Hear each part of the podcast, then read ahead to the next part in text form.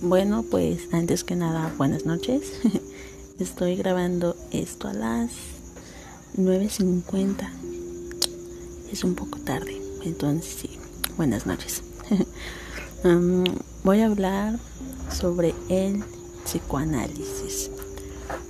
Mm, bueno, em, me hice un guion porque em, se me hace más fácil así por si se escucha así muy como de robot, es porque lo estoy leyendo.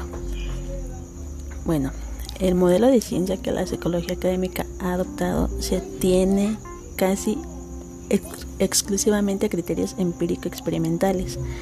Actualmente el psicoanálisis no forma parte de las ramas de la psicología científica, ya que éste carece de, de validación científica, y es así como es clasificado como una pseudociencia. Bueno, el psicoanálisis es una corriente de la psicología que se basa en teorías sobre la mente humana. Esta teoría ofrece un modelo de funcionamiento de la mente y una terapia basada en ese modelo. Mm, el psicoanálisis parte de la idea de que tenemos una gran parte de la mente que es inconsciente y de ahí parten em, eh, unas entidades psíquicas que son el yo, el ello y el super yo. Bueno, el ello es la parte en la que se satisfacen los deseos em, y en la que aparecen los primeros impulsos de la mente humana. En esta no hay noción del tiempo ni tampoco de lo bueno o lo malo.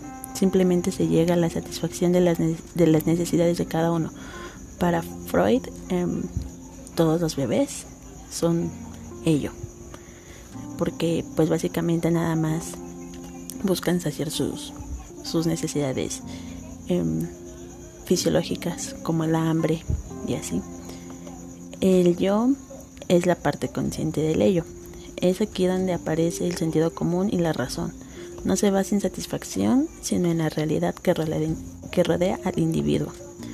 Y por último tenemos al super yo, que es la parte relacionada con la moral, con ética que nos han enseñado desde pequeños.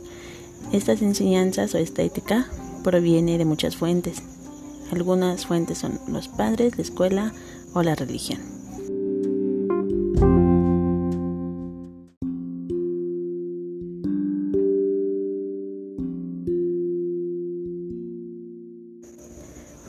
Freud dio a la psicología un concepto de valor, que fue el del inconsciente. Mm, una de las grandes aportaciones de Freud a la psicología y a la ciencia en general fue el hecho de que abordó mm, los problemas de la mente desde una perspectiva novedosa. Freud no se enfocó solamente en lo físico, puesto que se dio cuenta de que se trataban de enfermedades de la mente, del inconsciente. Para una parte de la comunidad de la psicología, Freud fue uno de los pioneros en el estudio de la estructura de la mente y su funcionamiento. Esto sin duda rompió esquemas en cuanto a la sexualidad humana, aunque algunos consideran todavía que su, enfoque, que su enfoque psicoanalítico está errado.